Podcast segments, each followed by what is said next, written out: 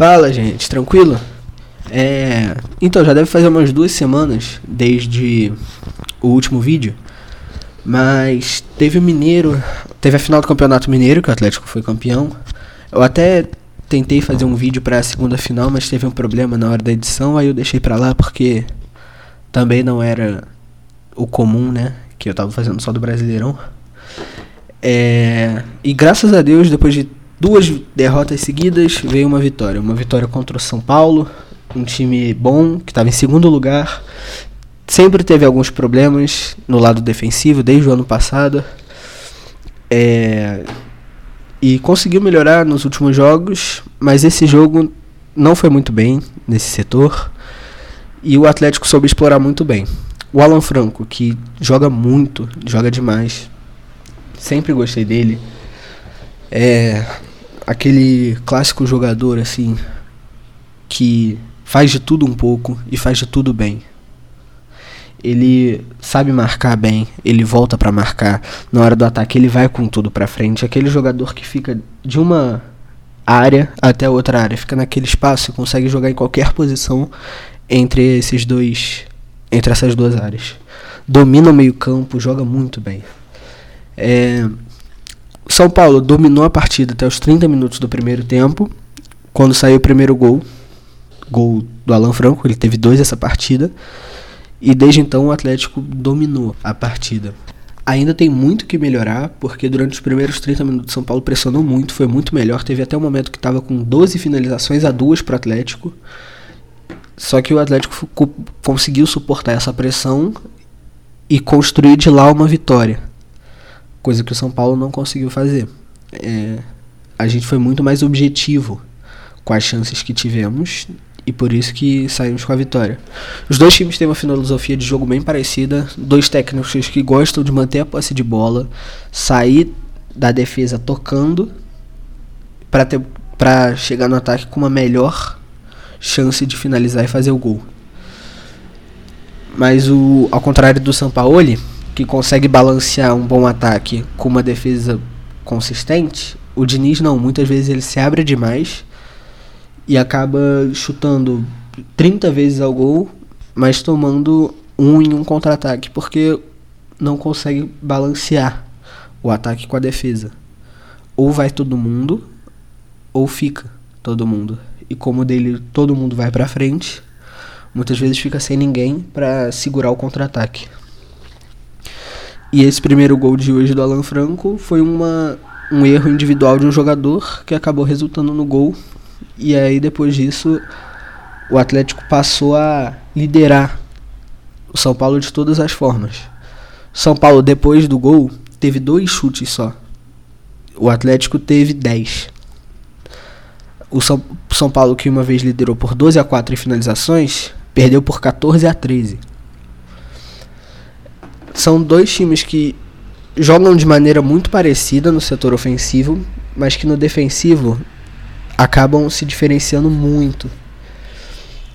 E isso é mostrado assim por diversas estatísticas. O São Paulo toma muito gol de de contra-ataque, ao contrário do Atlético, que já consegue segurar um pouco. O Atlético toma muito gol de erro individual. É aqueles dois gols contra o Corinthians no segundo jogo, o gol do Jô e o gol que ele deu assistência dois erros graves da defesa que deixaram ele livre. Contra o Ceará não tomou nenhum gol e contra o Botafogo tomou dois gols. Dois gols. Um foi de contra-ataque e o outro foi de uma falha do Igor Rabelo. Contra o Inter, aquele gol do Thiago Galhardo. Ele passou no meio de dois zagueiros e ninguém cobriu. Falha do, da zaga em si. E não do estilo de jogo e nem do, na filosofia do São Paulo. O Diniz é muito criticado por isso, porque ele não ele não muda a sua ideia de jogo nunca. Eu acho ele um ótimo técnico, acho que tem muito potencial, mas que ainda tem que melhorar em algumas coisas. O São Paulo não, o São Paulo já tem mais experiência jogando desse jeito e sabe quando precisa mudar a escalação, quando precisa fazer algum ajuste para poder obter o resultado.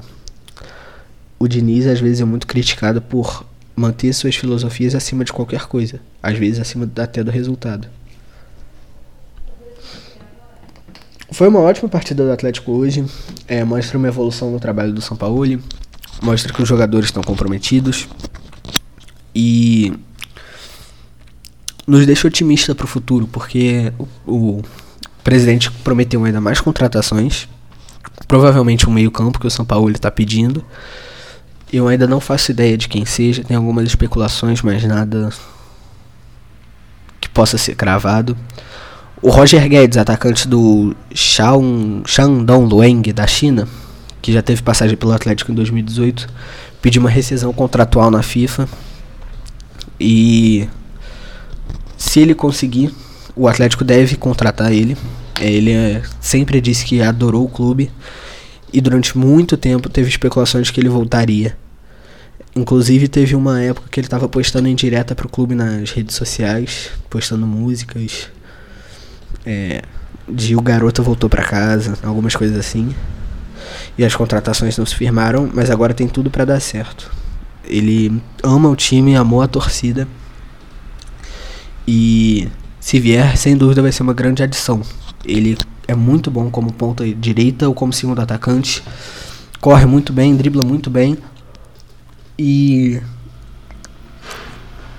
isso nos dá uma maior leque de possibilidades, porque até mês passado a gente só tinha três atacantes que podiam ser utilizados.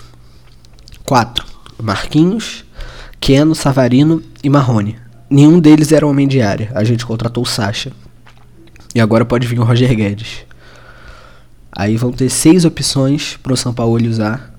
Três titulares, três reservas. Ou então dois titulares, quatro reservas. Mas sempre é bom ter mais opção. Porque quando um não tá jogando bem, bota o outro. Ou então na hora de substituição para não cansar, a gente já viu que o Natan, que estava jogando muito, estava jogando quase todas as partidas no meio-campo, teve uma lesão devido ao desgaste muscular e físico desgaste físico muscular. E ele faz muita falta, porque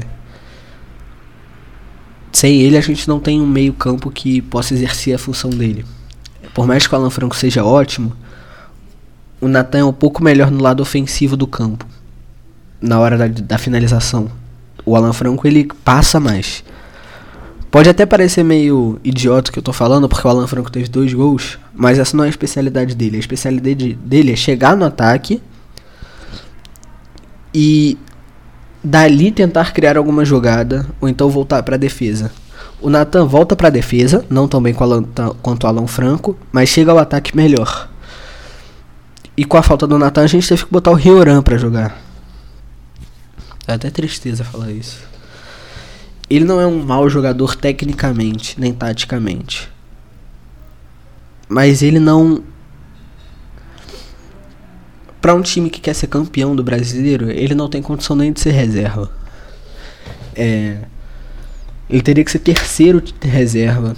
Assim, para mim teria que ser Natan de titular, Casares na reserva e aí talvez o Rioran.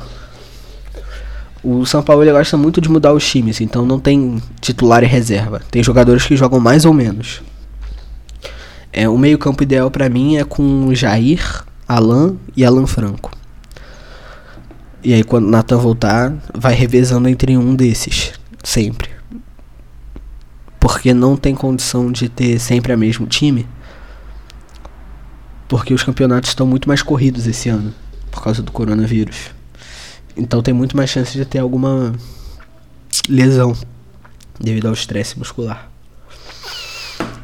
E o Atlético que em 2018 teve o melhor departamento médico do Brasil, com o menor número de jogadores indo pro, pro departamento médico na Série A, 2019 teve o segundo pior. Então é uma coisa que quanto mais opções, menos chances tem de alguma lesão mais chances tem do time bem. E com isso tem mais chance de uma briga por título ou por posição.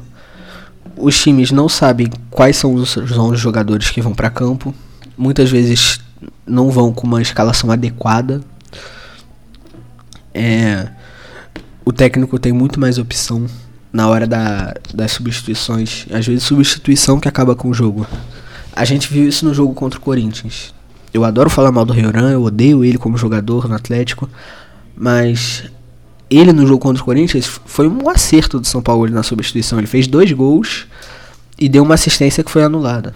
E quando essas, essas novas peças podem vir de graça, como seria o caso do Roger Guedes, é maravilhoso para o clube que eles não gastam um dinheiro que é alto. Ele tem uma, uma multa rescisória de 8 milhões de euros.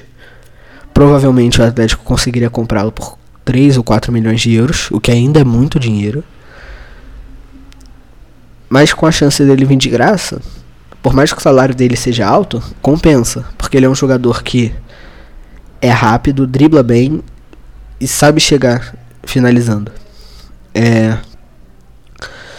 E por mais que não comece a titular em todas as partidas, ou tem outras opções para o mesmo lado do campo dele, quanto mais opções melhor, quanto mais opção melhor, e ele pode vir para suprir alguma necessidade grande no futuro.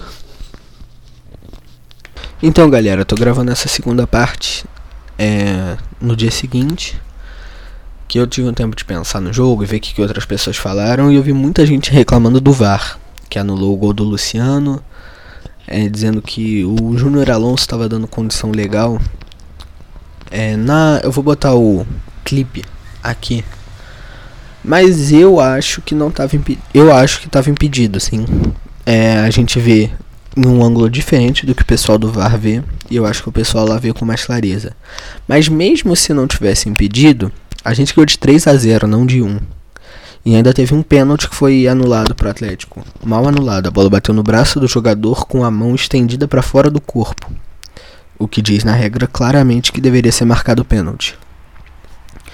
É, também tem muita gente dizendo que São Paulo jogou muito melhor e que merecia a vitória. Durante os primeiros 30 minutos do primeiro tempo jogou melhor, depois o Atlético dominou. É, depois disso, São Paulo teve um chute a gol a partida inteira. Então não adianta nada jogar bem os 30 minutos e depois não jogar bem os 60 seguintes, porque o jogo não tem 30 e sim 90. É, mas é isso, galera. Agora é se preparar para o próximo jogo, domingo contra o Santos. Santos, que foi o antigo lugar em que o São Paulo ele treinou, treinou ano passado, e de onde o Sacha vem. Então é torcer para a lei do ex, né? Que vem a vitória e um gol do Sacha. Não, domingo é contra o Curitiba. Contra o Santos é depois. Domingo é contra o Curitiba e contra o Santos é na quarta-feira, dia 9. É isso, galera. Valeu.